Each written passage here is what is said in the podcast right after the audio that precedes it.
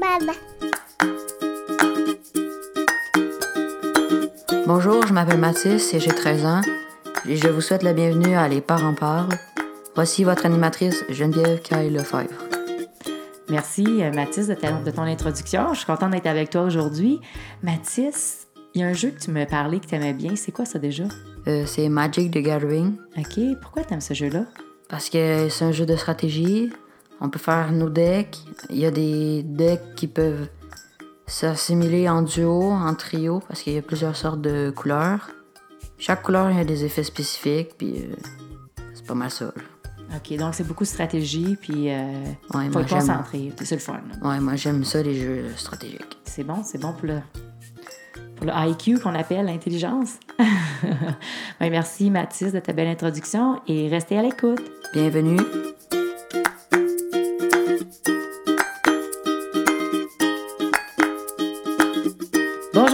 Tous et bienvenue à Les Parents Parlent. Nous sommes aujourd'hui dans la grande région de Montréal. Les Parents Parlent est une conversation qui aide à supporter les mamans et les papas. Notre mission est d'informer, d'éduquer et de supporter les parents avec des enfants de la petite enfance à l'adolescence. Les Parents Parlent est l'édition francophone de Parent Talk qui est née dans l'Ouest canadien. Si vous parlez un peu anglais, je vous invite à écouter nos balados à parenttalk.ca ou bien sur toutes les plateformes de balados disponibles. On a une belle grande liste qui vous attend. Mon nom est Geneviève Carl Lefebvre. Je suis l'hôtesse et la productrice de Les Parents Parlent et de Parent Talk. Je suis la maman de deux beaux garçons, Alexandre qui a deux ans et Nathan qui a moins d'un an. Et j'ai 43 ans. Aujourd'hui, nous allons parler du trouble du spectre de l'autisme. J'ai avec moi Geneviève Saint-Pierre, psychologue. Bonjour Geneviève. Bonjour Geneviève. Je suis vraiment contente que tu sois avec nous aujourd'hui.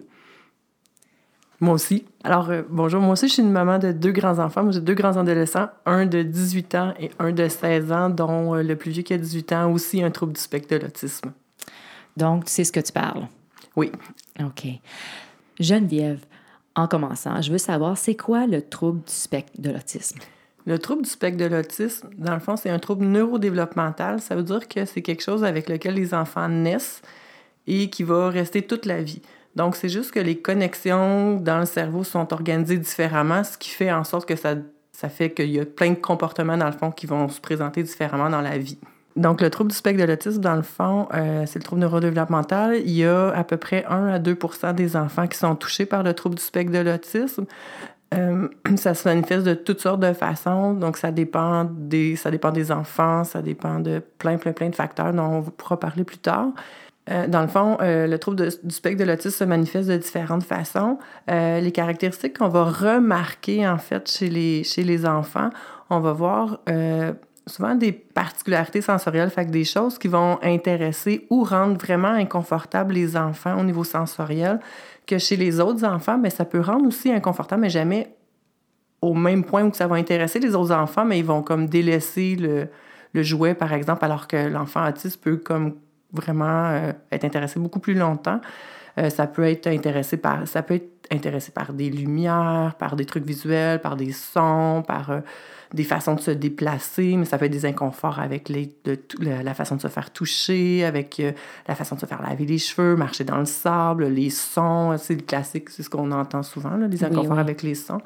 Donc ça, c'est comme une des particularités. On va aussi voir des, des, des façons différentes d'interagir aussi avec les autres enfants. Donc, pas nécessairement une absence d'interaction, mais vraiment, soit ça m'intéresse pas ou ça m'intéresse dans certains contextes ou avec certaines personnes seulement, mais pas avec tout le monde nécessairement, ou des maladresses. Donc, je veux beaucoup, beaucoup, par exemple, jouer avec les autres enfants, mais je suis vraiment maladroit.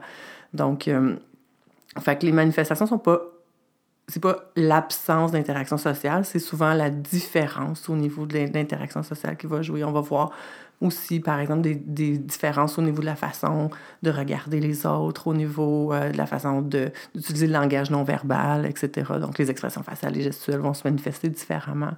On peut voir des rigidités aussi chez les enfants, euh, chez les enfants autistes. Donc, on dirait qu'ils tiennent vraiment à quelque chose qui, pour nous, est assez simple. Puis on voit pas pourquoi l'enfant tient tant à ça. Puis ben, pour lui, c'est vraiment important. Puis si on essaye de déroger à cette rigidité-là ou à la routine, ben là, on vit, euh, l'enfant vit énormément d'anxiété. Puis euh, nous, on peut comme vivre des crises par l'extérieur, finalement, comme parents ou comme intervenants, peu importe. là. Donc, euh, ça ressemble à ça. Mhm. Donc, Geneviève, c'est quoi les mythes qui entourent l'autisme? Il y a plusieurs mythes qui entourent l'autisme, en fait. Euh, en fait, j'aurais envie de dire qu'il y a beaucoup de stéréotypes, il y a beaucoup... Ce qu'on a comme image de l'autisme dans notre tête, c'est souvent pas ça, en fait. Donc, euh, les, le premier mythe, en fait, auquel je pense, c'est, euh, par exemple, que les enfants autistes regardent pas dans les yeux. Euh, alors que c'est pas le cas. La plupart des enfants autistes, dès, même avant 4 ans, peuvent regarder dans les yeux. Ça peut demeurer inconfortable pour toute la vie, par contre. Les adultes vont encore parler d'inconfort au niveau du contact visuel, mais il n'y a pas d'absence de contact visuel nécessairement. Que les enfants autistes veulent pas interagir. Ben non, ben non, il, il, est pas autiste, cet enfant-là. Il interagit, il veut avoir des amis. Ben, la plupart des enfants autistes veulent avoir des amis. C'est juste que des fois, dans le concret, c'est difficile, à, c'est difficile pour eux de, d'avoir des amis ou de les garder ou d'en avoir la qualité qu'ils voudraient avoir. Ils n'ont pas les amis qu'ils veulent nécessairement. Euh, donc, il y a ce mythe-là. On va aussi euh, penser qu'il y a plus de garçons que de filles. Euh, ça a été longtemps comme ça. On se rend compte qu'il y y a bien des chances, en fait, que c'est plutôt que les manifestations des filles les manifestations du trouble du spectre de l'autisme chez les filles sont différentes de celles des garçons. Donc, c'est pour ça qu'on pensait qu'il y avait moins de filles. On est encore à une proportion de 1 pour 4, mais on se rend compte tranquillement, pas vite, qu'il y a plus, il y a plus de filles qu'on pensait, en fait, euh, qui, Intéressant, hein? euh, qui, euh, qui, ont un trouble du spectre de l'autisme, finalement. je voulais aussi, dans les mythes, en fait, il y a encore l'utilisation... Il y, a, il y, a, des gens qui, dans le fond, qui ont reçu un diagnostic d'Asperger ou qui reçoivent encore un diagnostic de syndrome d'Asperger. Maintenant, c'est plus écrit comme dans le DSM, dans le livre des diagnostics, que le syndrome d'Asperger existe, mais il y en a encore qui reçoivent le, diagnostic, puis de, de penser que les personnes Asperger sont, sont moins intensément touchées par, euh, par le trouble que les personnes autistes, comme si c'était moins grave, entre guillemets.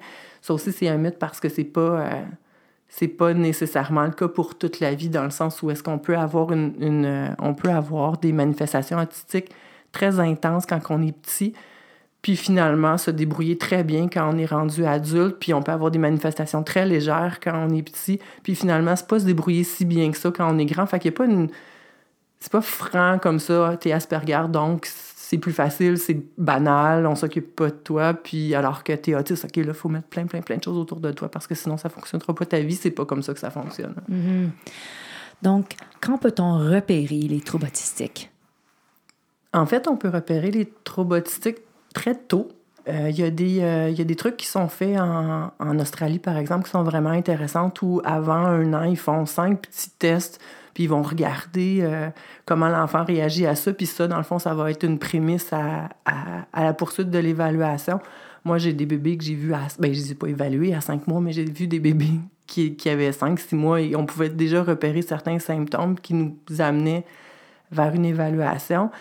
Mais il y a certains enfants qui, c'est plus quand les attentes sociales augmentent, quand ça se complexifie la vie, où là, on va remarquer que les symptômes deviennent plus, euh, deviennent plus intenses. Donc, euh, on ne repérait pas grand-chose petit. Y avoir pensé, peut-être qu'on l'aurait vu, mais comme ça passe, ça va, ça va quand même bien. Fait que là, ça fait que finalement, c'est ça. Quand les attentes augmentent, euh, soit souvent, là, 3 4e année, ou ben non, début du secondaire, où là, les manifestations deviennent plus claires. Mais moi, je vois des adultes, dans le fond, qui se repèrent, eux, parce qu'à l'extérieur, ils ont bien, compris comment utiliser les règles sociales, comment se faufiler un peu à travers les autres sans trop que ça paraisse. Mais à l'intérieur d'eux, ils savent tous les mécanismes qu'ils ont utilisés pour se promener là-dedans, alors qu'à l'extérieur, ça paraît, paraît pas beaucoup. Fait même chez les adultes, il y en a qui se repèrent et qui viennent en évaluation, puis c'est rendu des adultes. Fait on peut dire à partir de bébé,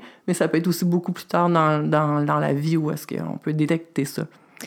Parce qu'on en parle beaucoup plus de l'autisme aussi, donc les gens se retrouvent dans tout ça là, présentement. C'est ça que, pour ça que les gens se, pas s'auto-détectent, mais deviennent suspicieux.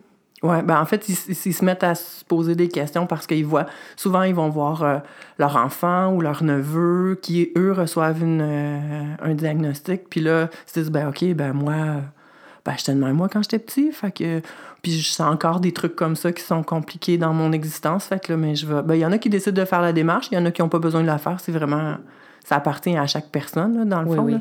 Mais, euh, mais effectivement, puis c'est pas nécessairement, c'est pas quand on se demande pourquoi on en parle plus puis pourquoi il y en a plus, c'est pas pas nécessairement qu'il y en a plus, c'est c'est effectivement probablement parce qu'on les dépiste mieux, parce qu'on comprend mieux, parce que les adultes parlent, donc les adultes autistes nous parlent d'eux, alors ça nous fait penser à autre chose. Fait on devient beaucoup plus euh, sensible finalement aux particularités autistiques qu'on l'était avant.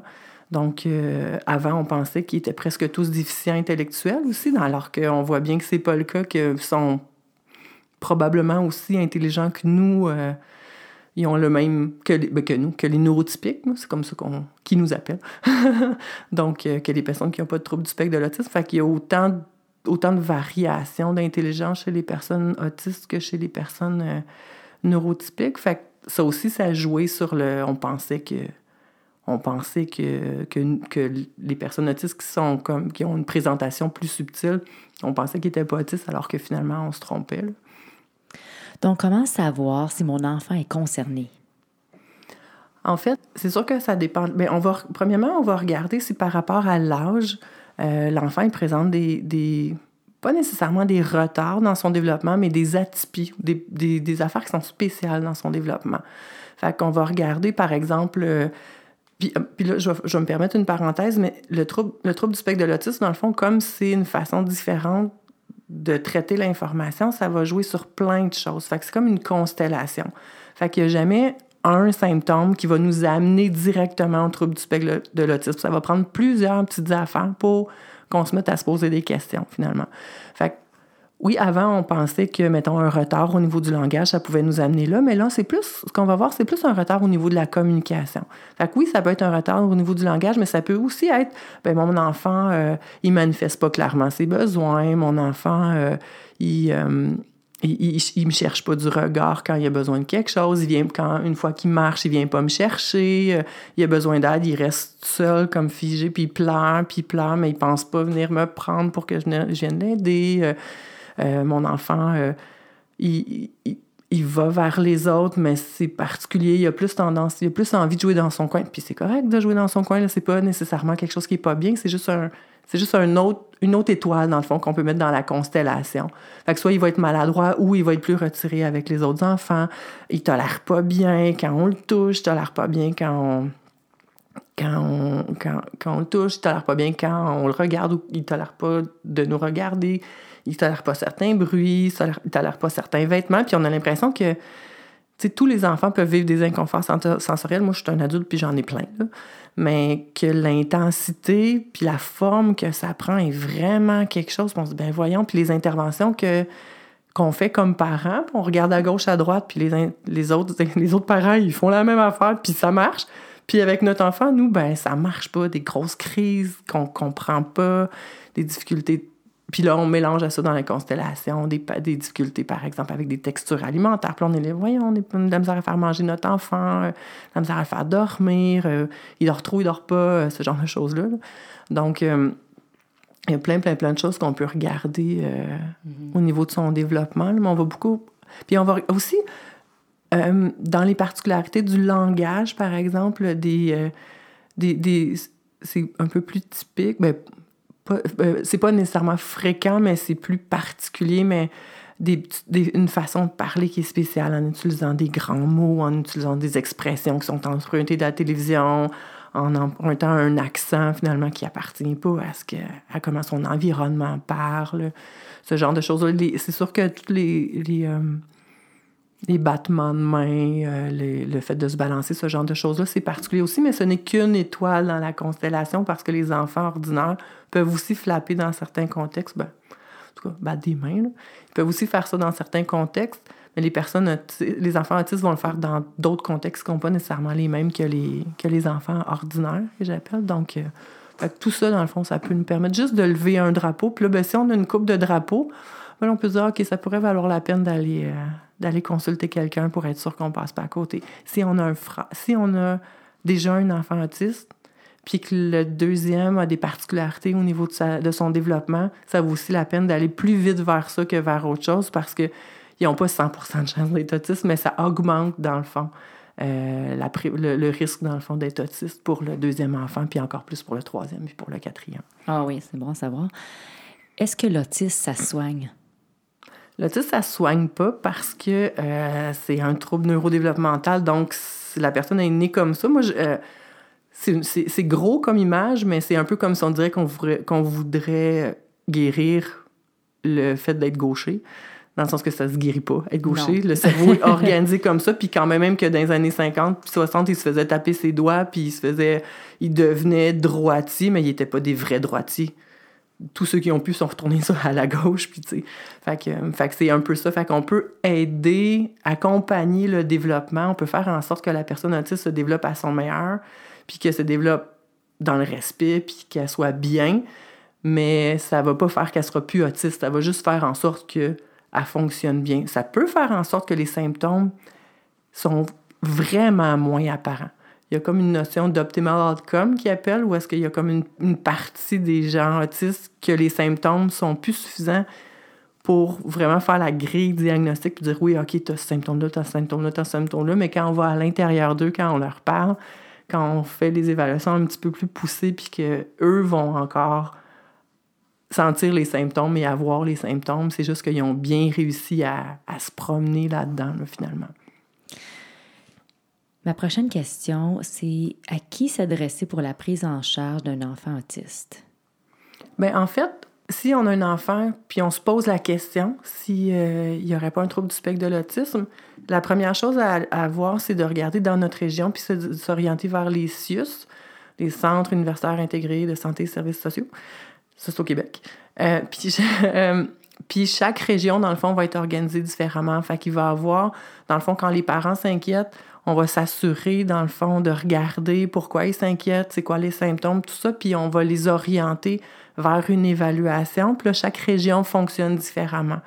Puis, avec, dans le processus d'évaluation ou après, il va aussi avoir dans le CIUS un processus pour amener les enfants vers de l'aide finalement. Donc, il peut être donné par un centre de réadaptation, qui peut être donné par le centre local de santé. Donc, dépendant des régions, ça va être organisé différemment, mais en gros, c'est euh, les SUS qui vont s'en occuper. Il y a le réseau privé qui est comme développé en parallèle. Donc, euh, on peut aussi aller chercher des évaluations, on peut aller chercher des interventions dans le milieu privé, mais ça aussi, ça dépend des régions. Il y a des régions où le réseau privé est super développé, d'autres où il est presque pas. Donc, euh, ça va, ça va changer, dans le fond, d'une région à l'autre. Il faut vraiment s'informer au CIUS, puis c'est le CIUS qui va être le mieux placé pour nous répondre. Oui, en effet. Donc, Geneviève, quelle est la trajectoire développementale d'un enfant autiste? En fait, il n'y a pas de trajectoire développementale euh, équivalente pour tous les enfants, dans le sens où euh, dépendant, des, manifestations de l'autisme, dépendant comment l'enfant va réagir à certaines stimulations par rapport à d'autres, ça peut faire en sorte que l'enfant euh, peut, par exemple, se développer plus lentement quand il est plus petit, puis soudainement pogner un pic où là, il se développe super vite, puis après, on dirait qu'il se passe plus rien, puis après, il se passe quelque chose. Puis... Donc, des fois, on a comme des trajectoires en escalier, mais c'est pas tous les enfants qui sont comme ça. Il y a des enfants autistes qui vont se développer comme les autres enfants, puis on n'aura pas vraiment de soupçon. Il y a des enfants qui vont être très, très, très, très, très en retard, puis qui finalement vont finir par rattraper leur retard. Fait il y a toutes sortes toutes sortes, dans le fond, de trajectoires développementales. L'idée étant, la plupart des enfants, mais ça aussi, ça dépend des régions, mais la plupart des enfants autistes vont aller à l'école régulière pendant leur primaire, pendant une partie de leur secondaire aussi. Puis la plupart travaillent, hein, tous les, toutes les personnes qui, qui, ont des manifestations plus subtiles, qui ont notre âge, ben, ils travaillent, puis ont des enfants, puis une famille. Donc, euh, on peut s'attendre à ça pour la plupart, ben, pour la plupart, pour plusieurs personnes autistes.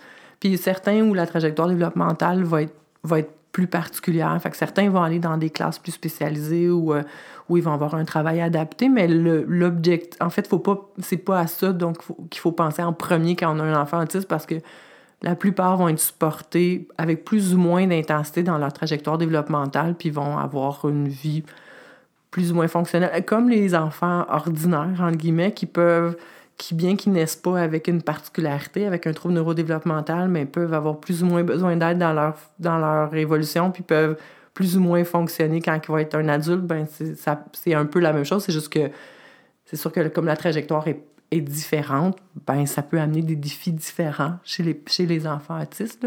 Mais puis, faut pas. Euh, Ça c'est parce que je pense à un, un jeune adulte que j'ai vu qui, euh, qui est très, très, très stéréotypé, mais qui est en train de faire des études collégiales avec euh, des mentions d'honneur, genre, là. Wow. Puis donc, euh, donc fait que, on peut pas dire, oh mon Dieu, euh, quand il était petit, on n'aurait probablement pas pu s'attendre à ça en le regardant fonctionner, alors que, puis on en a des universitaires, on- mais on en a qui n'ont pas de diplôme aussi. Donc, on a, toutes ces trajectoires-là sont possibles, mais on peut pas savoir petit si, comment la trajectoire développementale va s'organiser, dans le fond, là, ça va vraiment être en vieillissant qu'on va le, qu'on va le savoir. Faut y aller au jour le jour un petit peu. Oui. Oui. Euh, En fait, il faut écouter, faut beaucoup écouter notre enfant, voir c'est quoi ses besoins. Maintenant, au-delà de qu'est-ce que ça nous fait vivre comme adultes, au-delà de ce que les intervenants disent, faut vraiment voir c'est quoi le besoin de notre enfant, puis comment on fait pour y répondre ici maintenant, pour pouvoir amener euh, le développement, pour que le développement soit harmo- harmonieux pour cet enfant-là, pas pour ce qui est écrit dans les livres. Il n'y a aucune... euh, il n'y a aucune étude scientifique qui démontre, hors de tout doute, qu'une intervention spéciale, comme un programme, mettons, va faire en sorte que trois puis quatre ans plus tard, cet enfant-là va mieux fonctionner qu'un autre. Fait que oui, on a des programmes d'intervention, oui, des choses qui sont organisées, puis c'est bien que les enfants peuvent en profiter, mais c'est vraiment de bien connaître l'enfant, puis de bien connaître le trouble du spectre de l'autisme pour faire le pont entre les deux, mon enfant puis son trouble, puis comment on fait pour le comprendre, puis adapter son quotidien pour que ce soit le plus euh, harmonieux pour lui possible, puis qu'il vive le moins d'anxiété. Parce qu'une des choses qu'on réalise pas, c'est que souvent, derrière les colères, derrière les crises, les désorganisations, derrière les rigidités, l'espèce de bocage que mon enfant fait, mais en fait, c'est beaucoup, beaucoup d'incompréhension, beaucoup, beaucoup d'anxiété qui est en arrière de ça. Puis on, souvent, on réagit au comportement, mais on réagit pas à ce qu'il y a en arrière. Et bien, de ce faisant, l'enfant, ben, il peut pas poursuivre son développement dans cette, dans, dans cette situation-là. Aussi, s'il y a quelque chose qu'il comprend pas et que c'est ça qui génère l'anxiété, ben, on a beau corriger le comportement par 50 façons puis donner 1000 dollars, ça avancera pas. Il faut comprendre qu'est-ce qui, qu'est-ce qui le rend pas bien, là. Puis quand on a compris ça, ben là, on peut intervenir, puis ça va, le développement va se poursuivre, ça va bien aller, là. Donc, Geneviève, c'est une histoire d'équipe. Oui, tout à fait. faut travailler entre parents, faut travailler avec notre enfant aussi. C'est, fascinant comment les enfants sont capables de nous parler, puis il faut, faut comme les écouter puis les croire parce que on souvent on décide pour eux, puis dans le fond, on n'a pas compris c'est quoi le besoin. Est-ce que je peux donner un exemple? J'ai, un enfant que j'adore, que euh, je le voyais, puis lui, il réagit vraiment, vraiment fortement au bruit. Puis là, j'essayais de comprendre. Puis là, je disais, est-ce que le bruit te fait mal à tes oreilles ou est-ce que le bruit te met en colère? Puis il dit, non, ça pique. Là, je fais, ah. Là, je comprenais pas. Fait que là, je demande à mon fils, qu'est-ce qu'il veut dire, ça pique? Il dit, tu sais, maman, quand ça pique, puis tu peux pas te gratter, là, qu'est-ce que ça fait, là? C'est comme irritant, c'est, oh, on dirait que ta concentration est là. Je fais, ah! Puis après, ça m'a permis de comprendre tellement de, d'inconfort sensoriel de d'autres enfants. Puis même les adultes, après, je leur dis, Ah, ça pique. Hein? Puis ils font, ouais, c'est ça, ça pique. C'est comme le bon mot. Mais même moi, avec, ça fait des années que je travaille avec les enfants autistes. Ça- je suis formée euh, depuis des années. J'en ai un à la maison, tu sais. Je fais comme ça à temps plein depuis des années. Puis j'avais jamais réalisé la nuance entre il est pas fâché, ça fait pas mal, mais ah, que c'est irritant. Puis ah, que je suis pas capable de m'en débarrasser avant de le régler. Donc, comme les gens dans le plâtre qui peuvent pas se gratter. Oui, c'est c'est ça que je pense. C'est un bel exemple. J'imagine qu'il y a plusieurs parents qui peuvent se reconnaître ici dans ton exemple.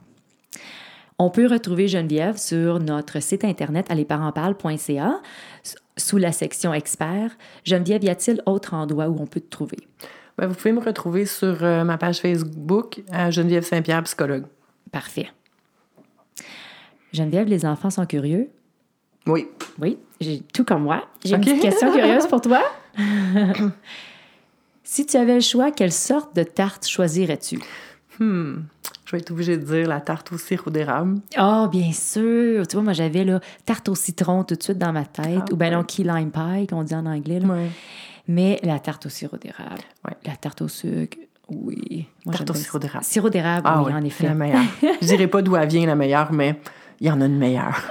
Elle est dans notre coin. Donc, sur cette note, on termine l'épisode d'aujourd'hui. Je te remercie, Geneviève, d'être avec nous parce que, parce que tu as pris de ton temps pour nous aider, nous les parents, à être de meilleurs parents. Ben, ça me fait plaisir. Merci beaucoup de m'avoir invité. Ça me fait plaisir d'être avec toi aujourd'hui.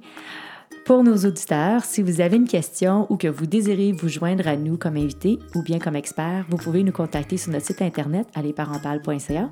Vous pouvez trouver les balados de Les Parents Parlent et de Parent Talk sur iTunes, Apple Balado, Google Play et Podbean ou bien sur toutes les plateformes de balados disponibles.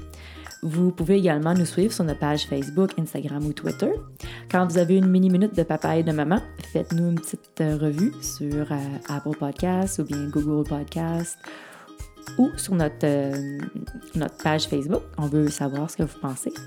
Souvenez-vous, il n'y a rien de mieux que d'être supporté par des parents qui font la même chose que vous. Les Parents Parlent est une plateforme sans jugement et où on encourage la libre expression. Je vous remercie d'être à l'écoute et passez une belle journée. Au revoir. Avertissement. Le contenu diffusé dans cet épisode ne sert qu'à des fins d'information et ne remplace pas l'opinion d'un professionnel de la santé. Les propos et opinions tenus par l'hôtesse et ses invités ne peuvent pas engager la responsabilité de Parent Talk Inc. Merci et à la prochaine!